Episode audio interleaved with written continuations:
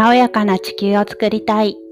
ソウルペットコミュニケーターの大河内理子です。今日は自宅からお届けします。この自宅はですね、名古屋のサロンから車で小1時間ほど離れた場所にあります。郊外です。田んぼがあります。田んぼの中に住宅があって、こう、いつもいる街中よりは少しは自然があるっていう感じでしょうかね。今朝も起きたらひばりが鳴いてました。そして夜はカエルの大合唱です。蜂が飛んでいたりとか、本当に小さいんですけど庭もあるので雨上がりですと庭木に溜まった雫とかがキラキラ輝いていてすごく自然を感じられます。アニマルコミュニケーションっていうと動物との対話だけだと思われがちなんですがそうでもなくてですねペットさんいろんな動物さんそしてそういった昆虫とかもですねいけますよ。お庭が好きでガーデニングご興味ある方とか夏はね虫との戦いだったりしませんか？ね、虫さんも必要でいてくれるんですよね。害虫なんて言われたりしますけど、それはやっぱり人間の立場から都合が悪いので、害虫なんて呼ばれたりしますけど、彼らだってそこで生存する価値はあって、そこで生存して、ちゃんと繁殖していくためにこにいてくれるんですよね。そんな子たちともうまくね共存できていければいいなぁなんていつも思っています。この自宅建てたのがね23年ぐらい前でその頃はまだあまり住宅も建っていなくってもともと自然がありました。そんな時は駐車場に出たらね2メートルくらいのヘビさんがいてぎょっとしたり、あの、私、ヘビさんでも何でも割と平気なんですけど、いきなりそこに行って遭遇するとやっぱりびっくりしますよね。まあそんな時もあったり、生地がいたり、イタチがいたりとかね、あったんだけれども、もう最近はすっかりお目にかからなくなってしまいました。私たち人間が彼らの住処を奪ってしまったんだななんて思っています。そんな子たちともね、うまく共生できたらいいなと思うんですよね。で、それって私たち人間にも言えることで、私たちって自分の都合の悪いものを排除しようってするじゃないですか。自分の都合のいいこと、いいもの、いい人は好きだし、そうじゃないと嫌いなんて割と合理的なんですよね。ペットさんも、こう、病気だと嫌いではないけど、その病気を不都合って感じたりしますし、吠えたり噛んだり、まあそれをやっていいっていうわけじゃないかもしれないけれど、あの他人にね、危害を及ぼしちゃうじゃないのっていうこともあるので、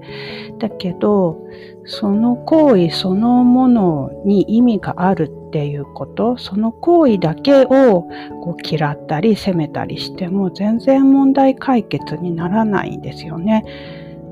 あの、ペットさんたちもちゃんと意味があってそういう行動をしています。何も意味がないのに吠えたりしないです。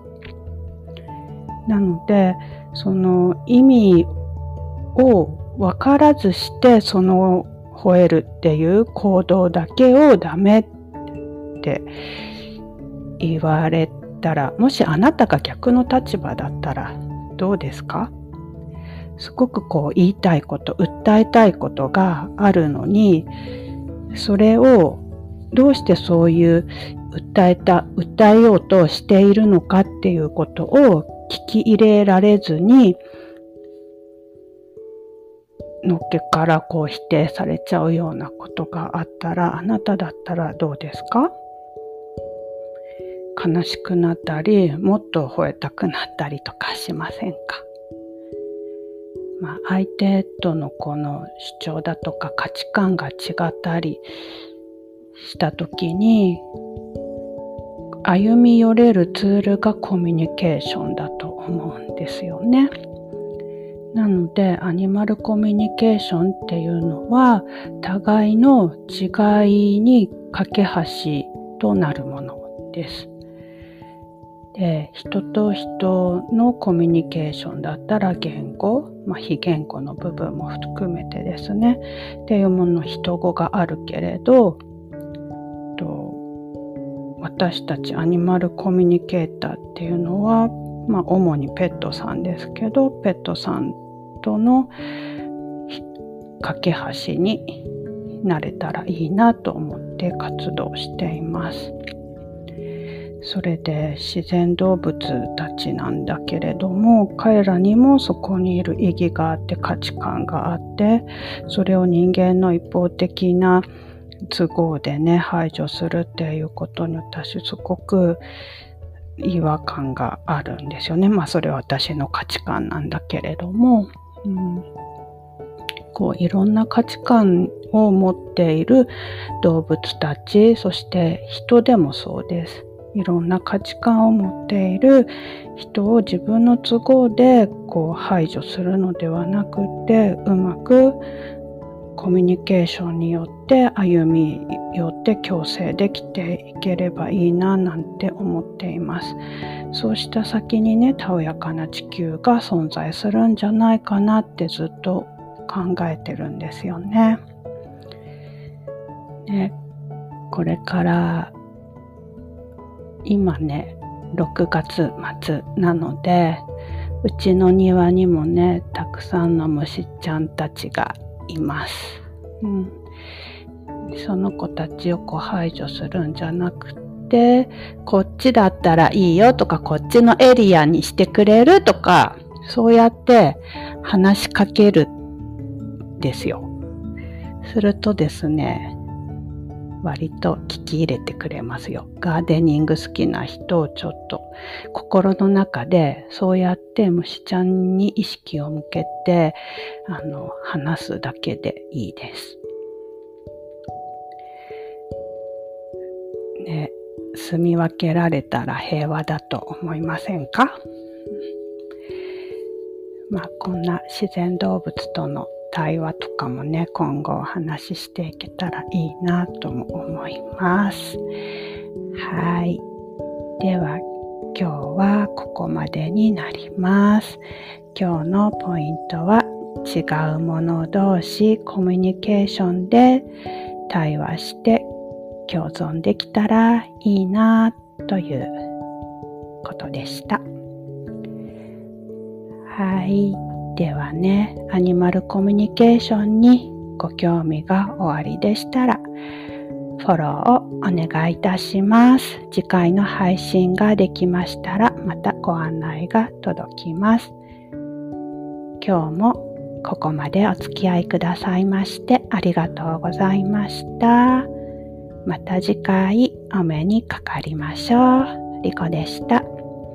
ペットちゃんたち、いつもいっぱいいっぱいありがとうね。今日も元気でね。バイバイ。